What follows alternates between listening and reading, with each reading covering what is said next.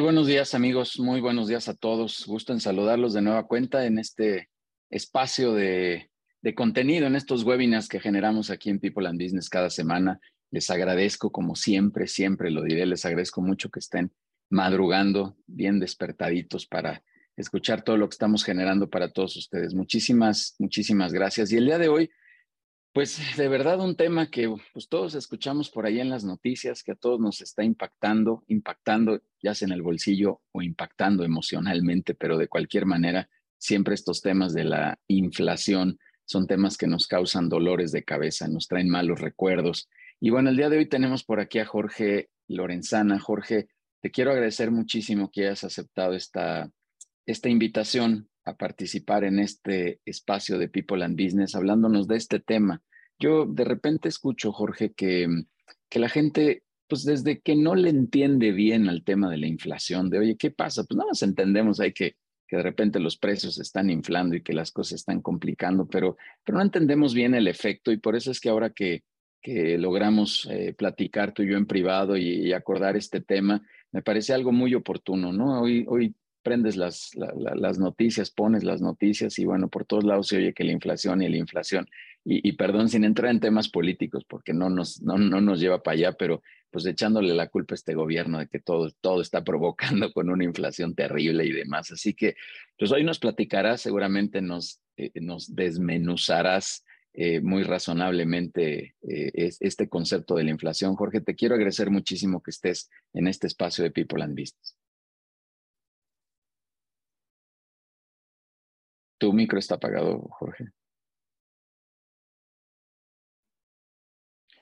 gracias por la invitación, Yudiel. Es una oportunidad de compartir experiencias, por un lado, y por otro lado, este, pues cosas que, que nos han preocupado. Como bien mencionas, esto lo vivimos y lo sentimos. Lo sentimos a diario en el bolsillo, que es donde más nos duele.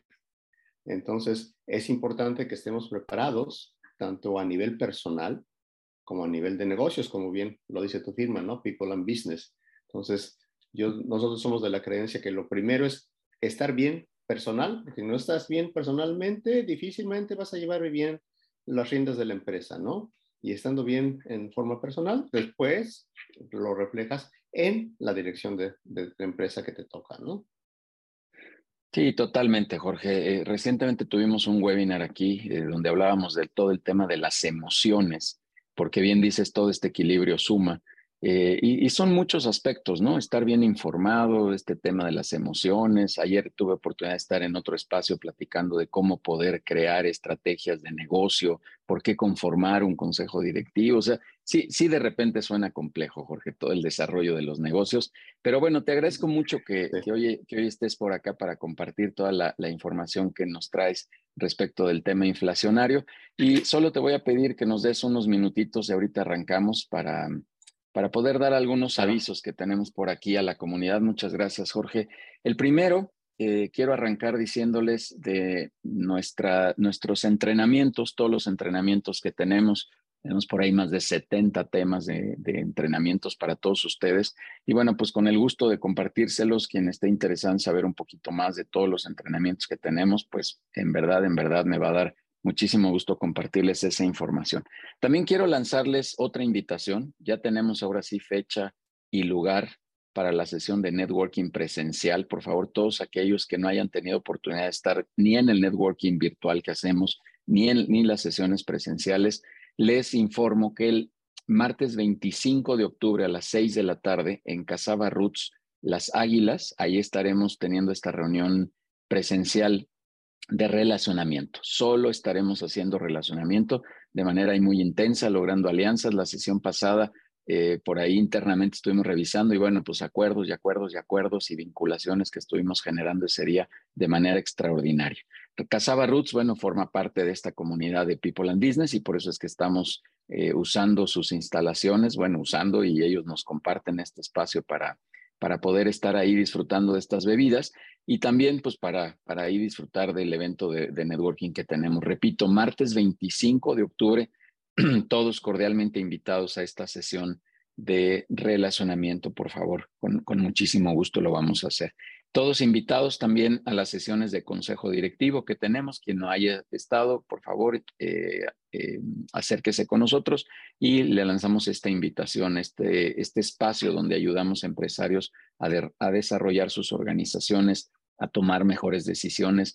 Este es el corazón de People. No nos dedicamos solamente a hacer webinars, esto es nuestro brazo de contenido, pero lo que más nos gusta hacer y lo que nos encanta poder apoyar a directores es hacerlo a través de los consejos directivos de People and Business. Así que todos bienvenidos, por favor, ahí, Denise, Adair, si me ayudan a poner los datos en el chat para que puedan contactarnos, se los voy a agradecer. Y ahí están los, los puntos de contacto en redes sociales, también síganos, por favor. Todo está como People and Business en todas las redes, las, principales, obviamente, ahí nos pueden encontrar y ahí encontrarán todo el contenido y toda la información que generamos para todos ustedes.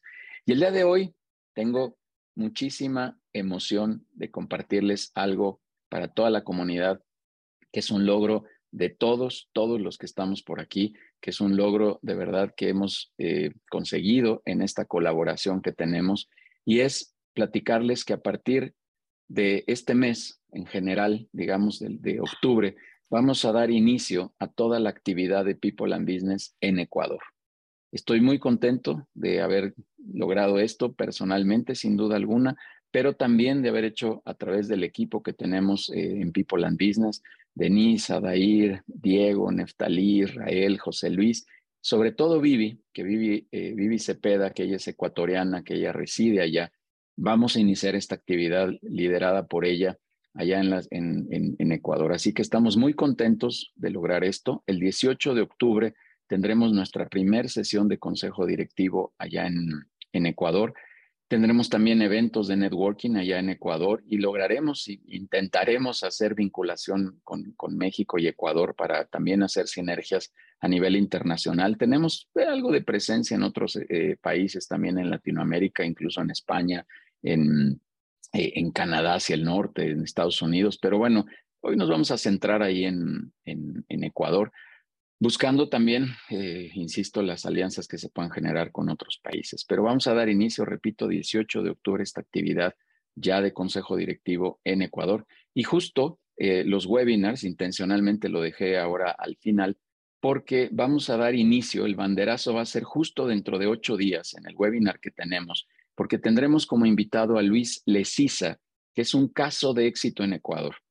Él es un director, un empresario exitosísimo allá en la ciudad de Ecuador y nos va a venir a compartir, bueno, ahora ya va a compartir también con gente ecuatoriana que va a estar aquí en estos webinars y con nosotros acá en México. Nos va a compartir esta historia de éxito que él tiene como un gran empresario que ha desarrollado por años eh, una organización padrísima allá. Así que los esperamos dentro de ocho días. Vamos a tener esta gran celebración del de, eh, inicio de actividades de People and Business en Ecuador.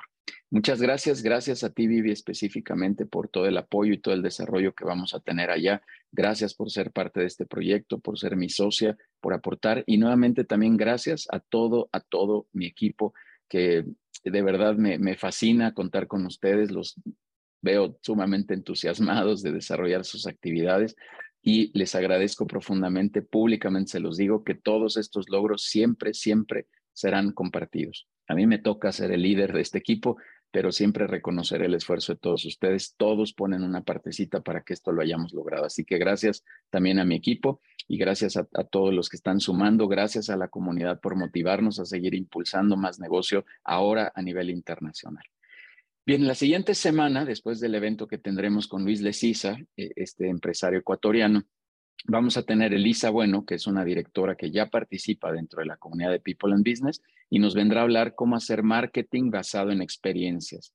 Hay muchas recomendaciones en los desarrollos comerciales de decir, oye, pues es que todo lo tienes que hacer basado en experiencias. Tienes que generar experiencias para tus clientes. Bueno, vamos a entender cómo se hace eso, cómo se hace vinculado con las estrategias de marketing para poder generar buenas estrategias de experiencia en el marketing que tenemos en nuestra organización. Una expertaza, Elisa Bueno. Y la siguiente semana tendremos a otro director, otro empresario que participa en la comunidad de People and Business, que es Marcos Ramírez. Él es un experto con su organización en temas comerciales y él nos hablará de la automatización comercial el futuro de las ventas. Este tema, esta mezcla, ayer repito, ayer tuve oportunidad de platicar con unos empresarios de, una escuela ahí de, de, educación financiera y hablábamos de los dos elementos, del aspecto comercial como un elemento importante para desarrollar tu organización y el aspecto de la automatización o de los sistemas, lo cual puede traer eficiencia en tiempo, en resultados, en una serie de cosas. Bueno, Marco Ramírez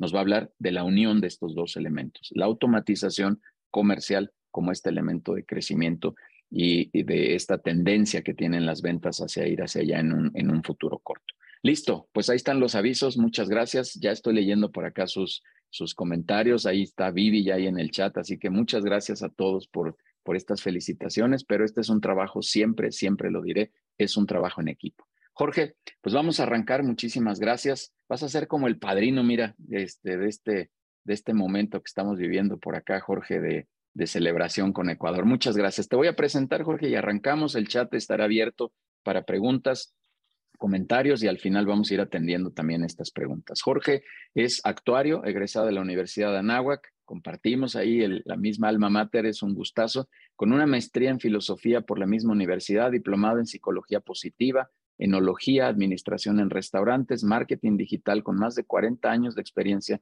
en el ámbito financiero, habiendo desempeñado puestos de dirección de finanzas en grupos empresariales, vicepresidencia en bancos y en casas de bolsa, y director general de un grupo global de manufactura con presencia internacional y hace 10 años fundó y dirige Avanti, esta organización que actualmente estás eh, presidiendo, Jorge. Y este es tu espacio. Háblanos, por favor, edúcanos con los temas de inflación para que se nos tranquilice el alma y nos vayamos un poquito más certeros de lo que debemos de hacer, Jorge. Muchas gracias por estar aquí.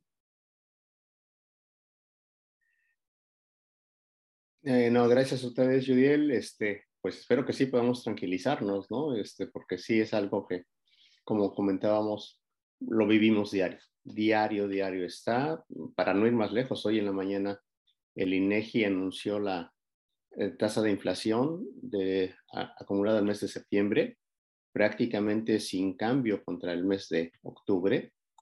Este, y la, este, eh, parte que nos corresponde aquí es tratar de ver cómo hacer frente a esa inflación, ¿no? ¿Qué, qué podemos hacer? Eh, combatirla no es fácil, ¿no? Eh, realmente la función de combatir la inflación es la función de, los gobiernos, pero nosotros como personas, como empresarios, pues sí tenemos que hacer nuestra parte para hacerle frente, ¿no? Y, este, y ver mejor manera. Este, a reserva de ser redundante, quisiera eh, que platicáramos primero qué entendemos por inflación, porque hay muchas este, acepciones. Y yo me voy a la definición clásica de Adam Smith, el padre de la economía, donde él decía, o dijo que la inflación es siempre y en todas partes un fenómeno monetario, en el sentido de que es y solo puede ser producida por un aumento más rápido en la cantidad de dinero que en la producción. pocas palabras, es un desbalanceo entre oferta y demanda. ¿sí? Si hay más demanda que oferta, se genera inflación. Hay varios orígenes lo que decíamos ahorita, más demanda, menos oferta. Especulación, llega a haber especulación, de hecho lo estamos viviendo ahorita este, en las cuestiones del, del gas y el petróleo por la guerra de Ucrania, hay especulación que inclusive los mismos rusos han saboteado los gasoductos para subir el, el precio del gas en particular. Este, yo tengo una cuñada que vive en Italia y acabo de, de, estar por acá en México y me contaba que si antes pagaban 100 de gas, ahorita pagan 400, ahorita, y todavía no es la temporada de frío. Entonces, este, eso es inflación, ¿sí?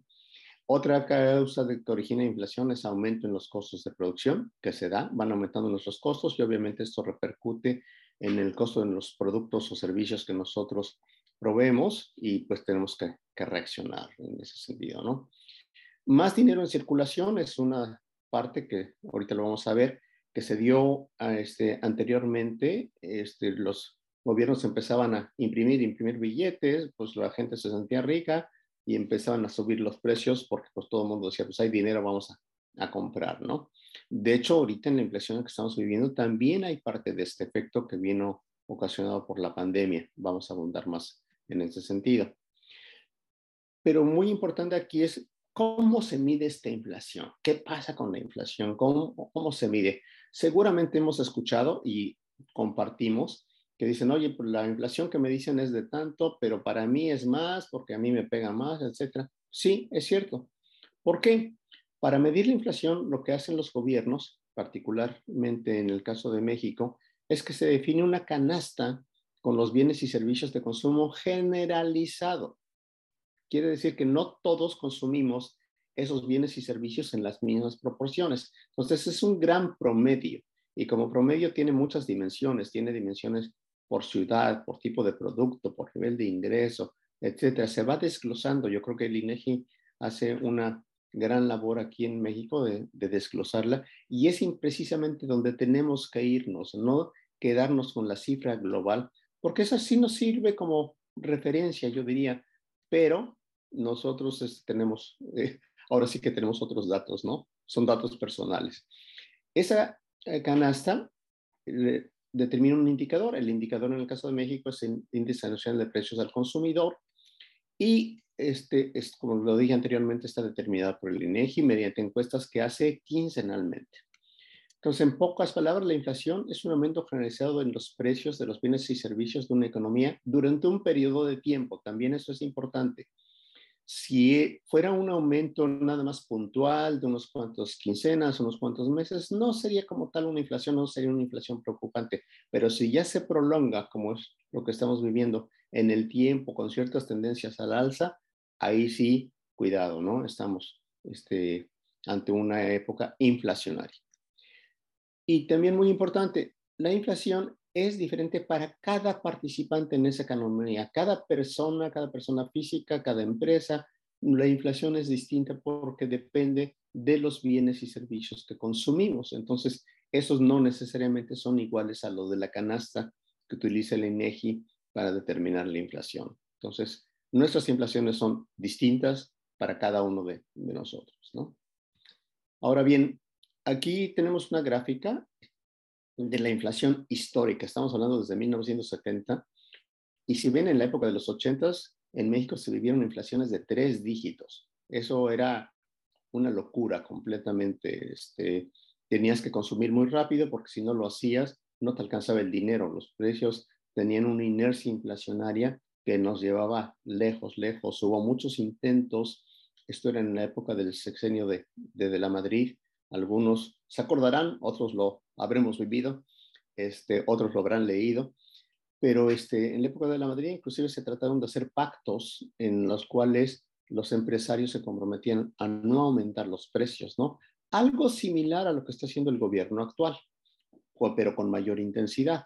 Entonces, esto se intentó, realmente no funcionó, este, vino a, a componerse hasta que hubo el cambio de gobierno y en el gobierno de Salinas de Gortari pues hubo el, cambio del peso, se le quitaron tres ceros, hubo un mayor balance en la, eh, en la parte del déficit fiscal, etcétera, y se empezó a, este, a, mejorar. Tenemos también allí algunos picos que han sido los, eh, las crisis del petróleo, algunas otras crisis que se han vivido en la historia, y si vemos aquí al final, pues se ve más o menos estable, ¿no? Pero esto es muy engañoso, ¿no?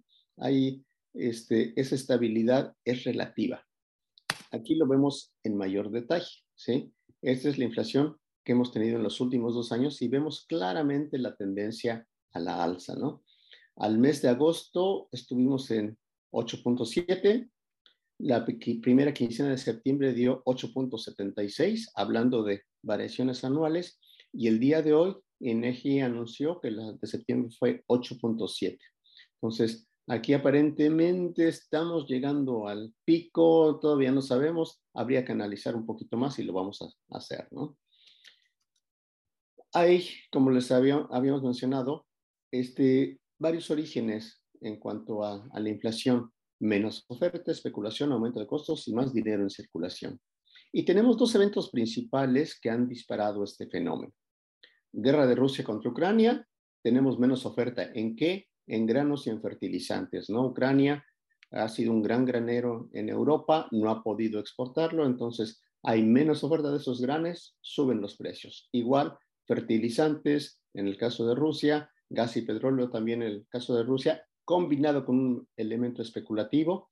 Esta misma semana la OPEP anunció una reducción en su producción, lo cual va a empujar otra vez los precios del petróleo que venían bajando. Es muy probable que suba, ¿no?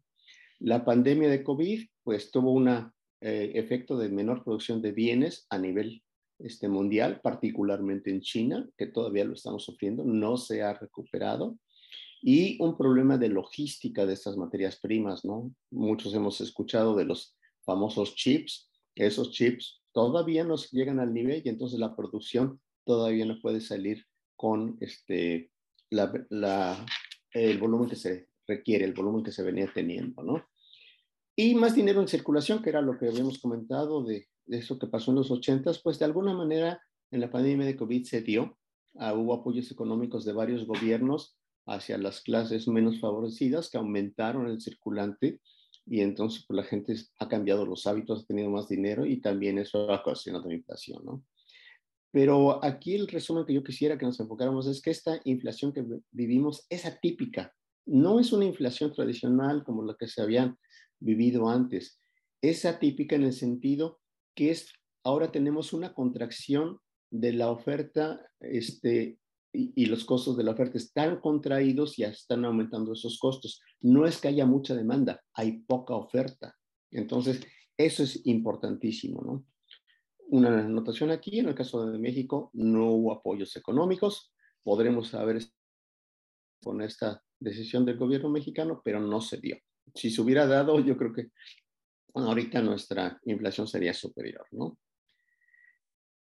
¿Quién se encarga o quién es el responsable de combatir esta inflación? Los bancos centrales. Los bancos centrales tienen el mandato de mantener la inflación en el rango objetivo.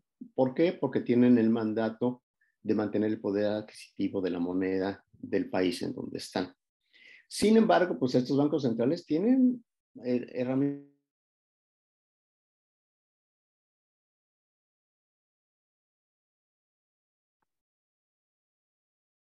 No sé si fui yo o se congeló. No, no, no, no, sí, algo pasó. Jorge, eh, se, se votó la presentación y está apagado tu micro.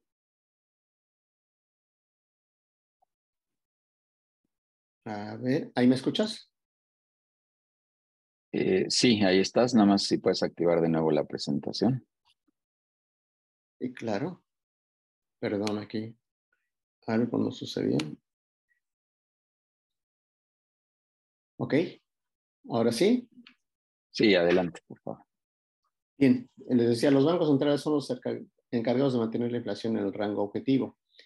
Cuando esta inflación se dispara, lo que hacen los bancos centrales es que aumentan la tasa de interés con el objetivo de que la gente consuma menos, ¿no? Porque se vuelve más caro el financiamiento y obviamente este, eh, tenemos menos dinero, somos más cautos para la, este, para la compra. Eh, la semana pasada el Banco de México anunció este aumento a la tasa que ellos le llaman de referencia y si vemos por primera vez en muchísimo, muchísimo tiempo, estamos con una tasa de referencia superior a la inflación. La tasa de referencia está en 9.25%, la, la última revisión que se hizo la semana pasada, la inflación en 8.7%. Entonces, está dándose este fenómeno. Esa es la manera como los bancos combaten y lo hacen en, en, todos los países. En todos los países está sucediendo algo similar. Entonces, aquí nos está este, dando esto. Pero, ¿cuál es el problema? El problema, como ya lo vimos, es que la inflación actual no viene por el lado de la demanda, no estamos buscando, no tenemos que controlar la demanda, viene por el lado de la oferta. Entonces, si estamos utilizando herramientas para combatir, para bajar la demanda, no resolvemos el problema. Al contrario, esta, eh, eh, esta actividad de, de, que estamos aumentando la interés no es eficaz en la inflación actual y lo vemos las tasas siguen sube y sube y sube y la inflación no baja. ¿sí? Esto podría tener un efecto negativo en corto y mediano plazo, que es empujar a una recesión económica. En México todavía no, no lo vemos, seguimos creciendo, aunque a tasas bajas seguimos creciendo, pero donde sí se está empezando a ver que puede, que puede darse es en el principal socio comercial de México, Estados Unidos, donde ya se está proyectando que sí va a haber una recesión hacia principios, mediados del año que entra, ¿no? Y si eso se da, pues, obviamente en México nos, nos va a afectar, ¿no? Aquí este, hacemos un análisis desglosando la inflación.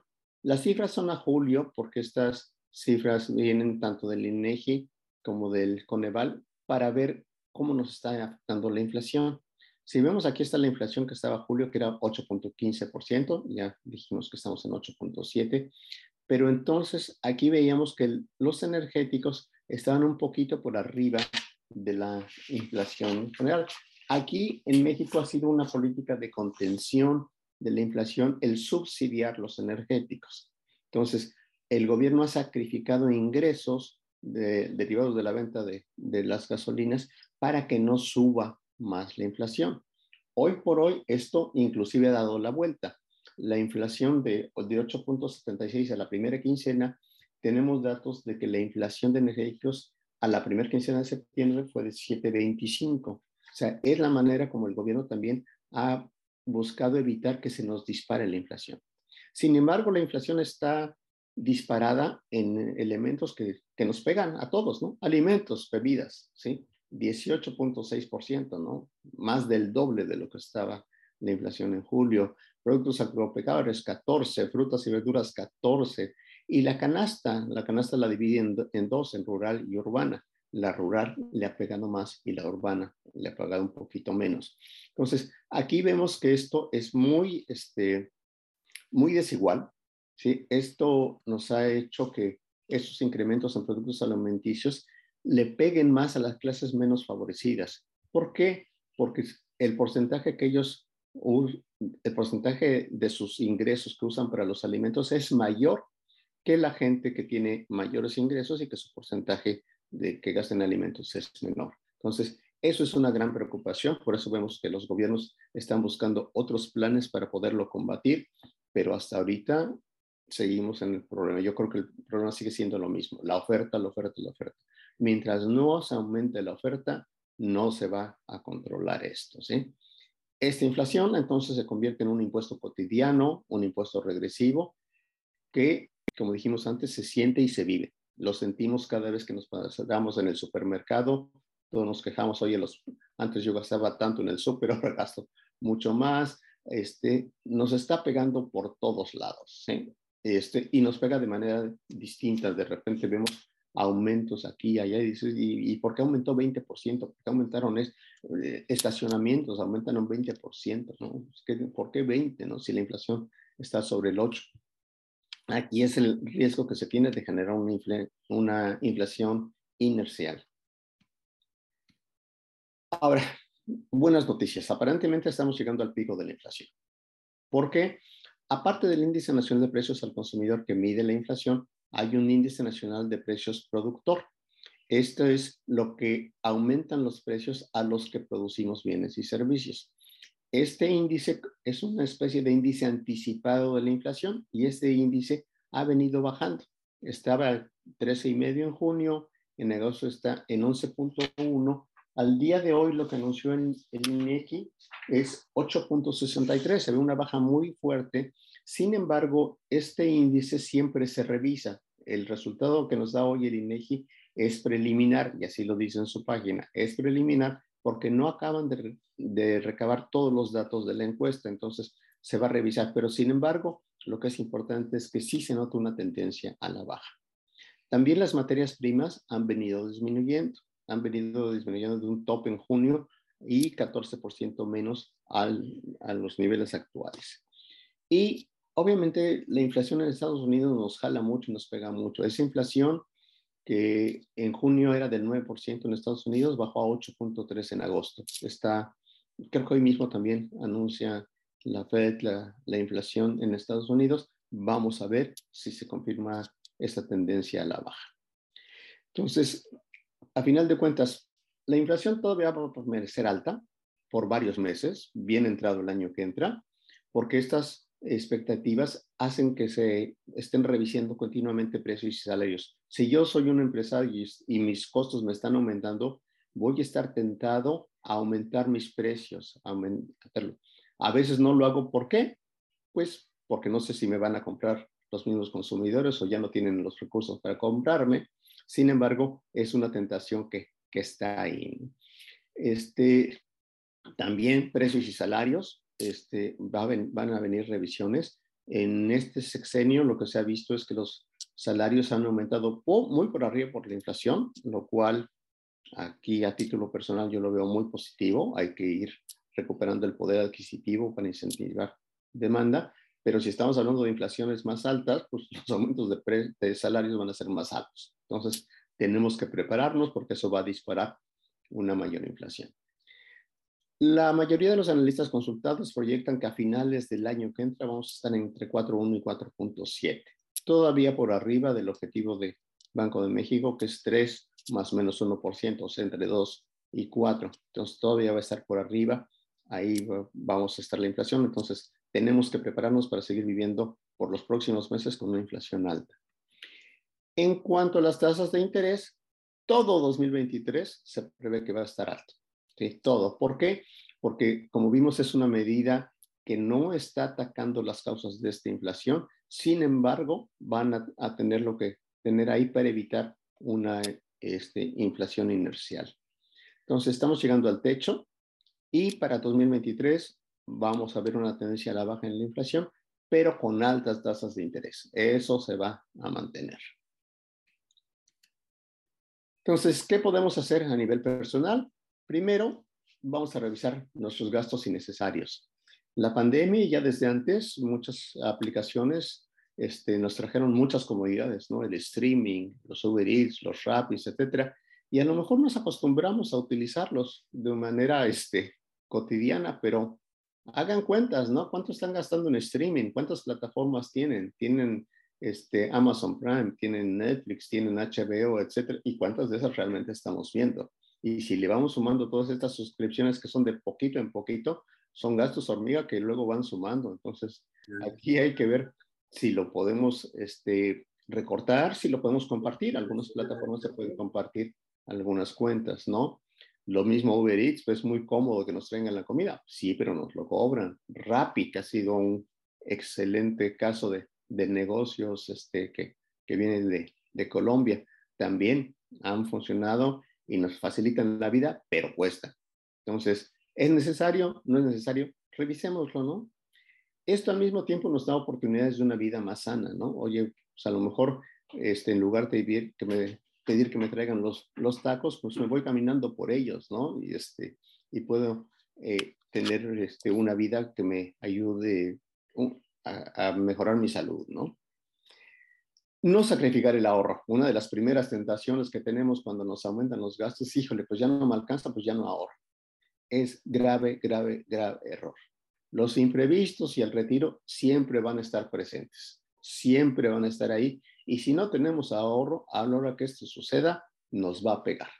Entonces, una recomendación muy directa es no lo sacrifiquemos. E inclusive, ya hay aplicaciones de varios bancos donde se hacen apartados o se domicilia el ahorro para que en el momento que nos cae el dinero, ¡pum!, se va directamente a ahorro, ahorro y ya ni lo vemos, ni contamos con él.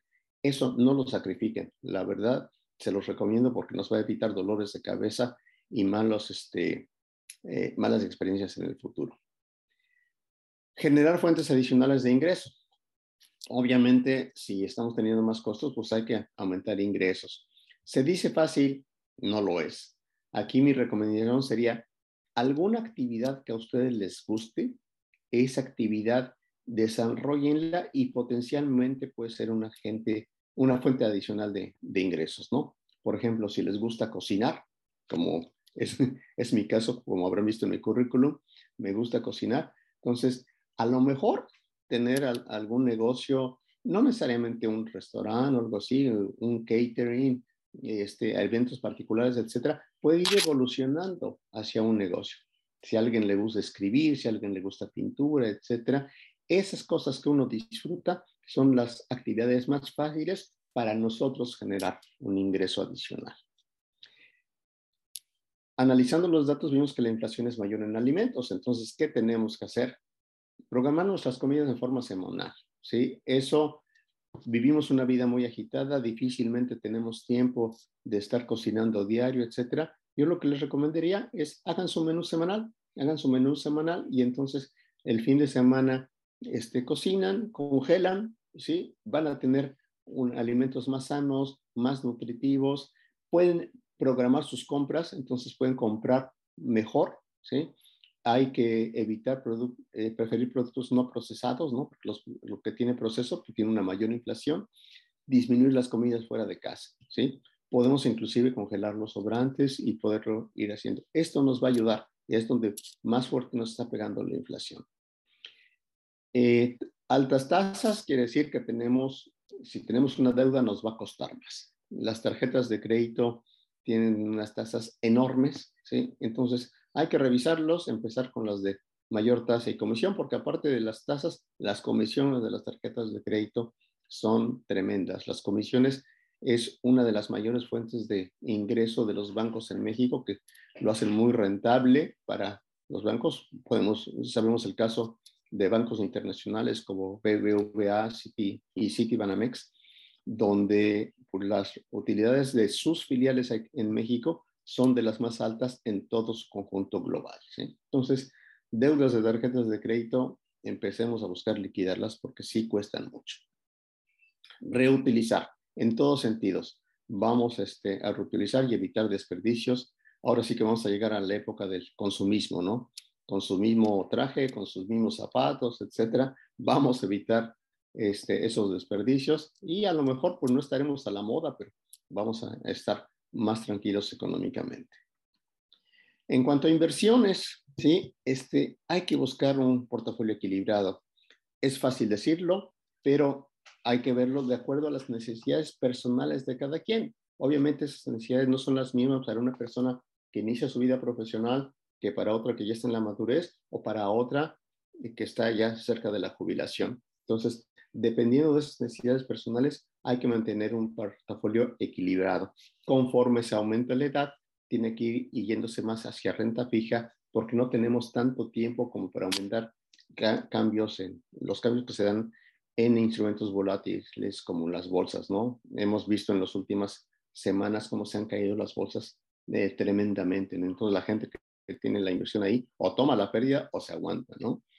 Entonces, eso es la, la otra parte, evitar instrumentos volátiles, volátiles, las acciones, las criptomonedas, ¿no? Hay gente que ha pensado que se va a hacer eh, rica muy rápido con las criptomonedas y de repente adiós, adiós ahorros de una buena parte de su vida. Los bonos también tienen fluctuaciones. Al subir las tasas de interés, el, los bonos que se emitieron antes bajan en su valor para poder ser competitivos con las nuevas tasas de interés.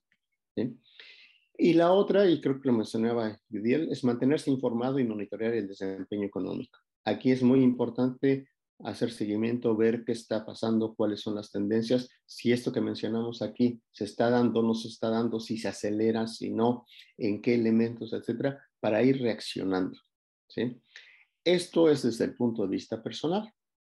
Y desde el punto de vista ya empresarial, empresarial pues eh, no difiere mucho, pero sí hay algunos puntos muy puntuales. Invertir en capacitación, ¿sí? Tanto de nosotros eh, como dirigentes como del personal que tenemos. Es muy importante que aprovechemos estos tiempos para capacitarnos mejor, ¿sí? Si nos capacitamos mejor, vamos a lograr una mayor eficiencia y eficacia, que ese es un lema de nuestra empresa, ¿no? Eficiencia y eficacia Quiere decir hacerlo bien y hacerlo a la primera. Los reprocesos cuestan muchísimo dinero, quitan mucha productividad, frustran e inclusive causan hasta fricciones. Entonces, enfoquémonos a hacer bien las cosas y hacerlas bien a la primera. Va a tener un mejor impacto hacia nuestros clientes principalmente y lo van a apreciar. ¿sí? Y esto lo vamos a lograr con lo que mencionamos antes de la capacitación. Flujo de efectivo en caja importantísimo, ¿no? Mantener en caja de cuatro o seis meses de tus gastos fijos, ¿no? Los gastos que tienes que hacer de renta, nómina, etcétera, mantener de cuatro o seis meses de gastos fijos listos en caja, porque vamos a tener muchas variaciones, se nos va a aumentar la cartera, probablemente este, va a ser difícil la cobranza, en fin. Entonces tenemos que tener el flujo. Flujo de efectivo es la clave para sobrevivir. Conozco empresas que reportan buenas utilidades, pero no tienen flujo y entonces quiebran. Y dices, ¿cómo va a quebrar si tiene utilidades? Pues sí, porque no tiene flujo. No hay manera, ¿no? Si no tenemos el flujo, a lo mejor vale la pena mantener una línea de crédito disponible, de preferencia que sea tasa fija. ¿Por qué? Porque esa línea de crédito a lo mejor nos cuesta una comisión contratarla, pero no nos va a costar mantenerla a menos que la utilicemos. Y la vamos a utilizar cuando tenemos o una oportunidad o algún problema que estamos haciendo frente a una crisis de flujo. Si no nos pagan los clientes, nosotros tenemos que pagarle al IMSS, al SAT, etc. Y con, si no les pagamos, sabemos de casos donde llegan a congelar cuentas, ¿no? lo cual es sumamente delicado, sumamente grave. Innovar. Innovar, este, uno, hablamos mucho de innovar, innovar, innovar. Innovar no es fácil. No es fácil. Empresas como las que hablábamos hace ratito, de un Uber, de un Airbnb, etcétera, son innovaciones muy disruptivas que no son sencillas de hacer. Entonces, ¿cómo podemos innovar nosotros en nuestro ámbito? Pues vamos a buscar cómo podemos mejorar nuestros procesos, ver las mejores prácticas de empresas líderes en otras industrias. Si tengo un problema de almacén, tengo que pensar, oye, ¿quién maneja bien sus almacenes? Ah, pues Amazon maneja bien los almacenes. Ah, ¿y cómo le hace Amazon? A lo mejor no puedo copiar todo lo que hace Amazon, pero sí algunas ideas que me ayuden a mejorar mis almacenes y entonces yo tenga ahí mayores eficiencias. O logística, ¿no? Logística, ¿cómo estoy teniendo problemas para hacer llegar mis productos a, a mis clientes? ¿Quién es líder en logística? DHL, ¿cómo le hace DHL? Entonces vamos innovando en procedimientos, en ciertas actividades que sí son propias de mi negocio para poder nosotros con esas mejoras ir reduciendo nuestros costos. ¿sí? Buscar, y creo que también lo mencionó Judiel, automatizar los procesos, ¿no? Si estamos viendo que hay eh, aumentos significativos en salarios que se prevén en el horizonte, vamos a buscar automatizar procesos. La tecnología está disponible, la podemos utilizar y podemos automatizarnos. Entonces, eso va a ser esto. Deuda.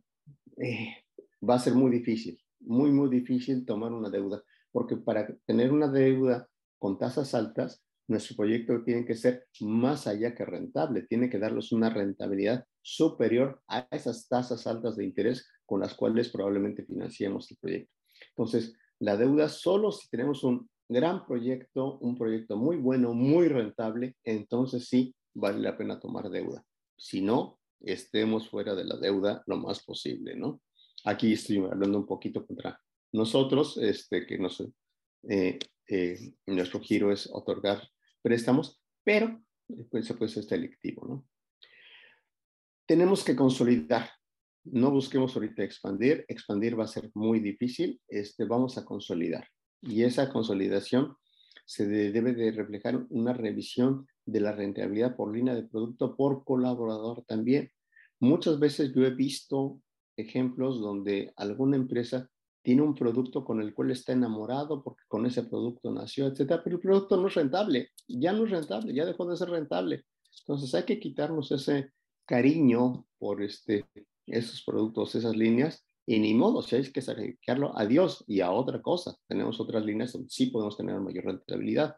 Y a los colaboradores también ver qué colaborador es rentable, qué colaborador no está haciendo buena labor y ni modo, a veces son decisiones muy duras, muy difíciles, pero hay que tomarlas. A final de cuentas, tenemos que ser líderes en costos. Quien, las empresas que van a sobrevivir son empresas que sean líderes en costos. ¿Por qué? Porque si estamos sufriendo un aumento generalizado de nuestros costos de productos y servicios, igual nuestra competencia lo va a sufrir. Y como dije hace rato, la tentación va a ser subir los precios. Pero pues tenemos la competencia y tenemos a los clientes. No sé si vayan a aceptar esto.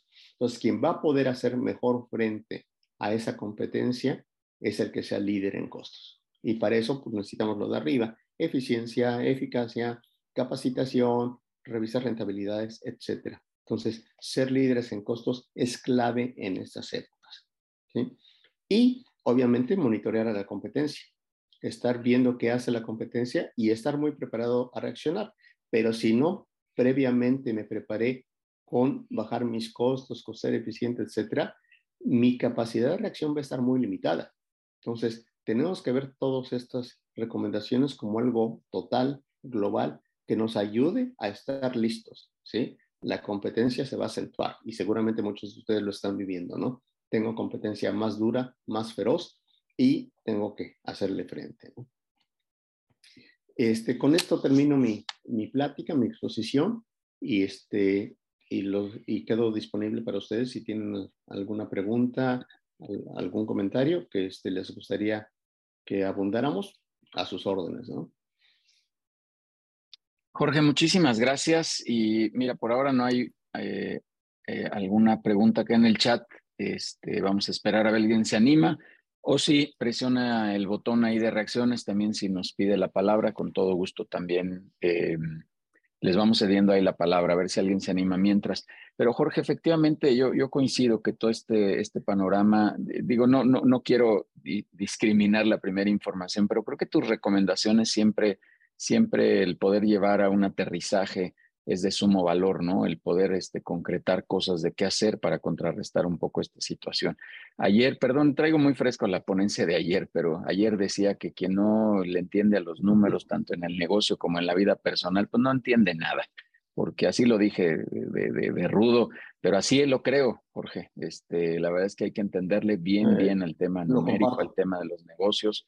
Eh, estas, estas creencias... Eh, de, vamos bien, de estar viendo tendencias de números, creyendo que pues nuestras ventas crecen, nuestra utilidad crece, pero si no crece al mismo ritmo, entonces estamos decreciendo y es un engaño, es un, es un efecto, eh, un engaño visual ahí que tenemos. Es que quería armar una frase, un engaño visual financiero, no sé cómo decirlo, que, que nos hace confundirnos en lo que estamos haciendo. Una ilusión. Ándale, una, una, ilusión, ¿no? No, vemos la realidad y nos ilusionamos, ¿no? Sí. Sí, también alguien le decía que hay que diferenciar entre estas este, creencias y querencias, ¿no? Yo puedo creer una cosa y querer otra cosa y, pensar que mi negocio está caminando de cierta manera, pero si no entendemos bien qué está pasando, si no lo administramos bien, si no analizamos bien los números, de verdad nos vamos a meter en una, en una complicación. yo creo que tu, tu información complementa muy bien lo que internamente tenemos que hacer dentro de la organización. A ver, mira, Iván ya, se animó y, hemos dicho los webinars pasados que es como en las bodas, ¿no? Este, cuando alguien ya sale a la pista a bailar, ya los demás se animan. Eh, vamos a atender esta, esta pregunta, Jorge, por favor. Iván nos dice, sabemos que este tema eh, inflacionario está presente en muchos países, Estados Unidos, Europa. ¿Cómo está parado México? Este, mi opinión es que México, pues sí, obviamente es un efecto mundial y este, México, pues la, ha librado, la ha librado hasta ahorita, ¿no? Este, como vimos, ha habido medidas de contención por el lado de eh, controlar los precios, no solo del petróleo, que eso es lo vemos muy directamente en la gasolina, que sí están controlados los precios, ¿no? Sino también algunos bienes y servicios que proporciona el gobierno. Una vez más, si analizamos los datos a detalle de la inflación, vamos a ver que hay un índice que son eh, bienes, productos y servicios que proporciona el gobierno y eso ha aumentado muy por abajo de la inflación. Entonces, están tratando con, de que la parte que a ellos les corresponde, pues, este, tenerlo. ¿Lo van a poder seguir haciendo? Híjole, eh, no lo sé. La verdad, este, va a depender mucho ahorita del presupuesto, el presupuesto que se presentó y que está, eh, se va a discutir en, en el Congreso. Desde mi punto de vista es muy optimista y está este, tomado, este, como dicen, colgado con alfileres, ¿no? Este, aquí podemos tener un problema.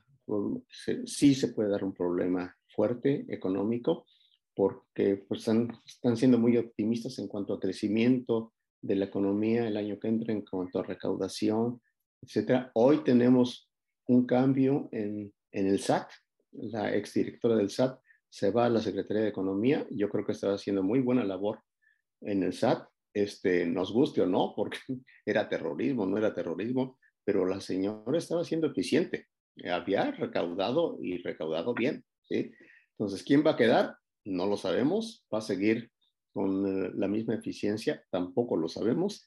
Entonces, para mí esa es una clave, ¿no? Que el gobierno sí tenga los recursos para poder hacer frente a sus proyectos. Este, y dependiendo de eso es donde vamos a ver qué va a pasar. Este, te digo, México sí le estamos librando. Hay países en Europa donde la inflación es muchísimo más alta y todavía se prevé que aumente más con el invierno, ¿no? Con el frío va a aumentar más. ¿no? Súper, Jorge. Eh, mira, ya por acá está también eh, José Aguirre. Amigo, por favor, vamos a traer acá el escenario. Dale, abre tu micro y, te pregunta por. Gracias, amigo.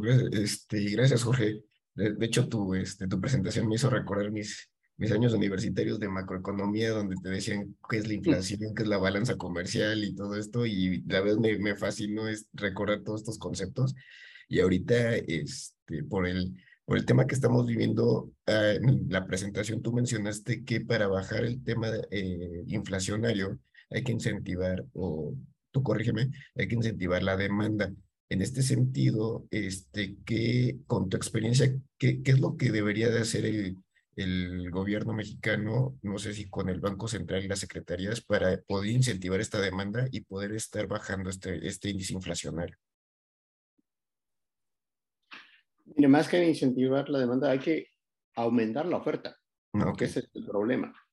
La oferta está baja, entonces tenemos que aumentar la oferta. ¿Y cómo aumentamos la oferta? Pues siendo más productivos, ¿sí? Produciendo más para que a la hora de tener más producto, los precios bajen, ¿no? Este, realmente aquí está muy limitado, muy, muy limitado el gobierno mexicano, como mencioné hace un ratito, los este, bienes y productos que, que el gobierno hace, que principalmente son servicios, este, bueno, también productos con todo lo de las gasolinas y todo esto, ahí está haciendo su labor, se está este, controlando. Pero más allá de esto, para aumentar la, la oferta se necesita el concurso de los demás eh, entes económicos, de las demás empresas, sectores, etcétera. Y eso no es fácil. No es nada que se pongan de acuerdo y que y estamos hablando de un problema mundial, entonces hay que ponerse de acuerdo a nivel mundial. Eso es lo que se debería de estar haciendo. ¿Quién lo hace? Nadie. Nadie lo está haciendo, ¿no? Para mí debería ser una labor en la cual la ONU, a través de la Organización Internacional de Comercio, dijera, ah, mira, tú eres bueno para esto, vamos a aumentar la producción en esto que tú eres bueno y ya lo hacemos, y tú en esto, etcétera. No lo hacen. Cada país ve para su, para su propio santo, ¿no? Entonces, por eso tenemos nosotros que irlo enfrentando y en la medida de lo posible, nosotros pues sí, tener listo este, la capacidad para poder aumentar nuestra oferta de productos, ¿no? Pero eso no es fácil. Por eso digo, esta inflación es atípica y va a durar un muy buen rato hasta que se nivele. ¿eh? Mm, ok. Ah, perfecto. Muchas gracias, Jorge. De nada. Super, muchas gracias. Aquí en el chat nos pone Iván, mira, eh, ya se anunció nueva secretaria de Economía, Raquel Buenrostro. Muchas gracias, Iván. Así es. Y vamos, vamos ahora con Tommy Grace. Tommy, amigo, por favor. Gracias, mi estimado. Un saludo a todos, muy amable. Oye, eh, tengo, una pregunta que está como dividida en dos. Eh, platicaban hace ratito que en nuestro tiempo la impresión de, la lana eh, era únicamente a cargo de, nuestro Banco Central y, no me queda claro una cómo, cómo era que se repartía. Una cosa es imprimir, imprimir, imprimir. ¿Cómo, cómo lo repartía el gobierno para, hacer una, para crear una inflación? Y, y, y ahora, como segunda pregunta es, ya que me parece ser que, que, no son los únicos en imprimir dinero, sino ahorita como ya todo es digital, tú te acercas al banco, te abren una línea de crédito y no es necesario que impriman un peso, todo lo ponen en, en tu cuenta. Entonces no me queda, ahora, eh, no, me queda, no me queda claro cómo es que afecta o cómo es que eh, se, se, vuelve un asunto inflacionario. Vamos, eh, sé que es una raíz, pero no sé cómo funciona. A ver, tomo tu primera pregunta, el aumento del, del circulante, ¿no? Eh, el circulante es el, el, dinero que tenemos en la bolsa y que está en la bolsa de, de todos, ¿no? Y eso quien debe de controlarlo es el gobierno central a través de Banco de México. En las épocas que hablábamos de los 70s, 80s, al gobierno se le dijo, oye, ¿más hace falta dinero? Ah, pues imprime más. ¿sí? Ellos controlaban al Banco Central, el Banco de México, no era un ente autónomo, y entonces decía, imprime más, porque pues, si necesito, pues imprimo y ya, sigo gastando. Entonces el gobierno seguía gaste, gaste, gaste, repartiendo ese dinero, ese gasto entre todo. Entonces la economía tenía demasiado dinero y al tener demasiado dinero, este, demandaba los productos que no eran suficientes para eh, satisfacer esa demanda y subía la, la inflación. Esa es la causa de inflación con el circulante. Hoy por hoy, imprimir dinero sigue siendo lo mismo. El único que puede imprimir dinero es Banco de México. Nadie más puede imprimir dinero, ¿no? Que los medios para hacernos llegar ese dinero han cambiado, sí. Yo creo que ya prácticamente nadie usa cheques, ¿no? Antes los cheques era el pan nuestro de cada día, era como hacías los pagos, los intercambios, etcétera. Ahora es electrónico todo. Hay otras este, eh, formas de hacer llegar el dinero, pero el circulante está controlado. Banco de México, al ser ente autónomo y tener como mandato controlar la inflación, sabe que si aumenta la impresión de dinero, va a generar más inflación. Por el contrario, lo que está haciendo es aumentar las tasas para que haya menos demanda. ¿sí? Entonces, eso sigue, sigue siendo actual, eso no ha cambiado. Habría una posibilidad, yo lo vería en cuanto a criptomonedas, ¿no? Las criptomonedas nadie las tiene reguladas, están por afuera, están flotando, ese no es parte de la, del circulante. Entonces, eso sí podría ser como un dinero nuevo, ¿no? Pero es un dinero muy especulativo, un dinero que no tiene soporte, no hay reservas que soporten eh, esas criptomonedas. Entonces, el que decide entrar en criptomonedas, pues sabe que va a tener un riesgo. Igual gana mucho que igual pierde todo, ¿sí? Entonces, este, pero en cuanto a circulante, eso sigue siendo lo mismo. Tiene que estar soportado por las reservas, ¿no? Reservas que tenga el Banco de México, tanto en otras monedas como en oro, como en distintos instrumentos, está soportado. Y mientras esté soportado ahí, hay un control de circulante. Perdón, nomás para aclarar, en el, eh, el banco, banco X eh, privado solicita eh, el crédito conforme lo está otorgando, se lo solicita un crédito al Banco Central o solicita los recursos al Banco Central, o cómo es que eh, ellos nos... adelante, perdón. Sí, sí, sí, sí, eso es lo que pasa. Si, los, si algún banco, pongan el, el nombre que quieres, tiene un faltante de efectivo, se lo solicita al Banco Central y el Banco Central dice, sí, cómo no, yo te lo presto, pero a la tasa de referencia, que es una tasa mayor. Entonces, ¿Qué pasa con los bancos? Dice, oye, ya me aumentaste la tasa al 9.25, ya no me conviene, ¿sí? Por, ya no. Entonces, ellos lo que hacen es decir, voy a tratar de no pedirle al Banco Central porque es un dinero muy caro, muy, muy caro. Está, hoy lo vimos, ¿no? Arriba de la inflación, ¿sí? Entonces, es muy, muy caro. Y particular en México, es muy caro. Estás hablando del 9.25, la tasa en Estados Unidos de la Fed anda por ahí 3, 4%, ¿no? Y ha subido mucho. ¿sí? Estaba prácticamente en cero. Ha subido a 3-4%, pero contra México, no, todavía hay una gran diferencia. Por eso no, tenemos la estabilidad en el tipo de cambio, porque tenemos un gran premio en el pago de, inversiones en pesos, ¿no? Ya, ya, ya. Muchas, muchas gracias.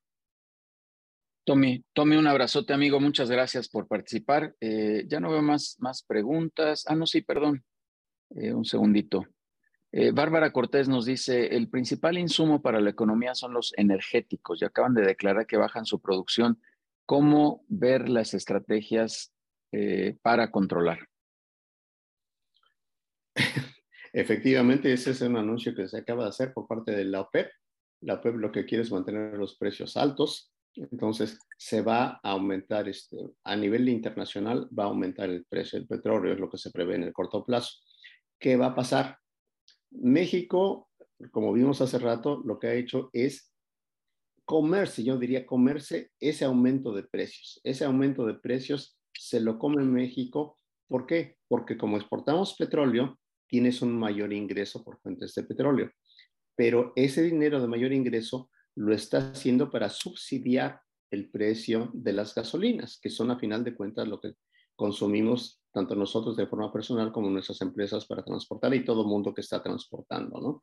Entonces, el impacto en México, si se sigue con esta política, no va a ser tan, tan fuerte, ¿no? Porque van a seguir tratando de mantener el precio de la gasolina que no suba más allá de la inflación.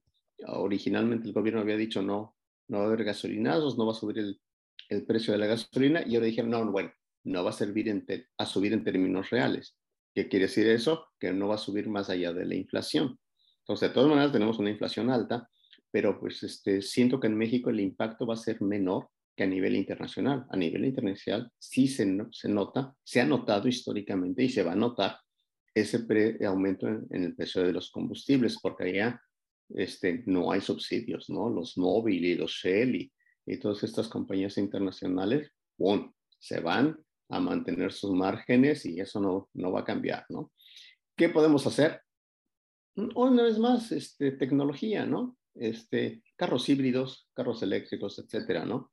Este, en lo particular, mi experiencia personal, y, y, de hecho así, así la vivo, es yo me compré un carro híbrido, Siento que los eléctricos todavía son muy caros, no hay suficientes puntos de recarga, entonces todavía no es momento de eléctricos. Se va a dar porque viene a pasos muy acelerados, se va a dar, ¿sí? Pero ahorita por lo pronto un híbrido es una muy buena este, opción, ¿sí?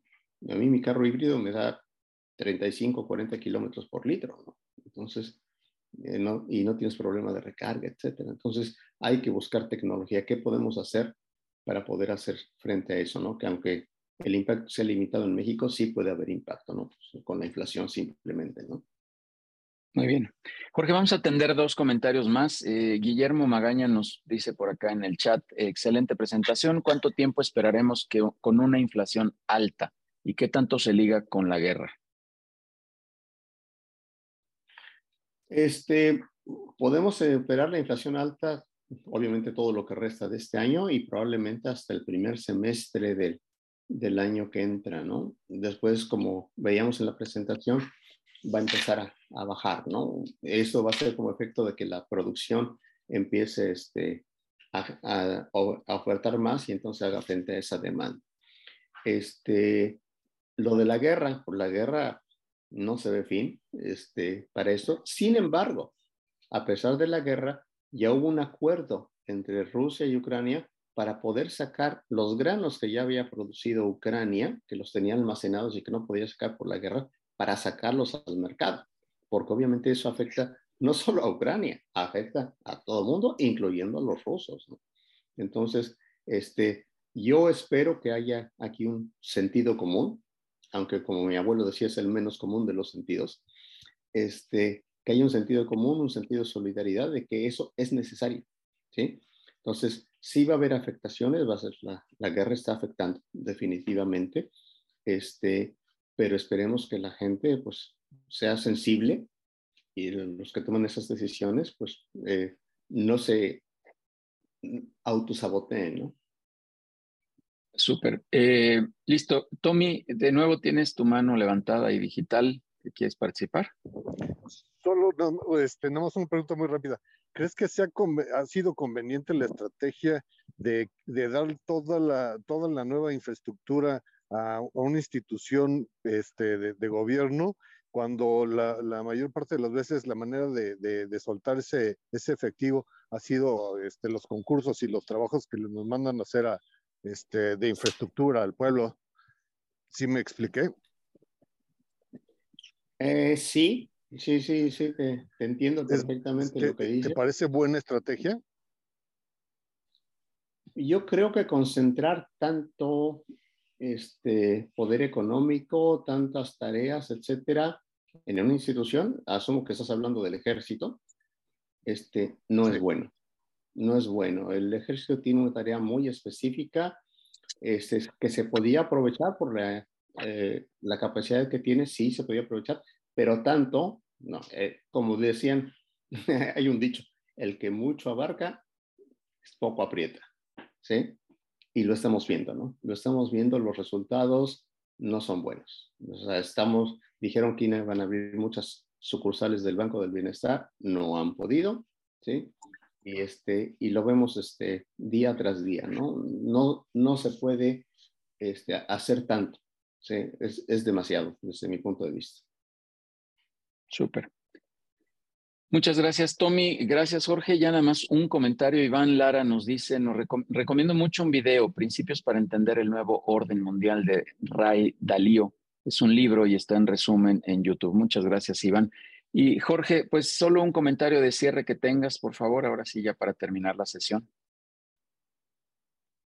Pues simple y sencillamente espero que esto les sea de utilidad como lo mencionamos, es algo que nosotros vivimos y sufrimos todos a distintos niveles, lo estamos viviendo. Entonces, tenemos que hacerle frente, prepararnos este, y espero que estas recomendaciones les sean útiles y, este, y, me pongo a sus órdenes, ¿no? Ahí están mis datos, este, cualquier cosa, pues con mucho gusto lo atenderemos, ¿no?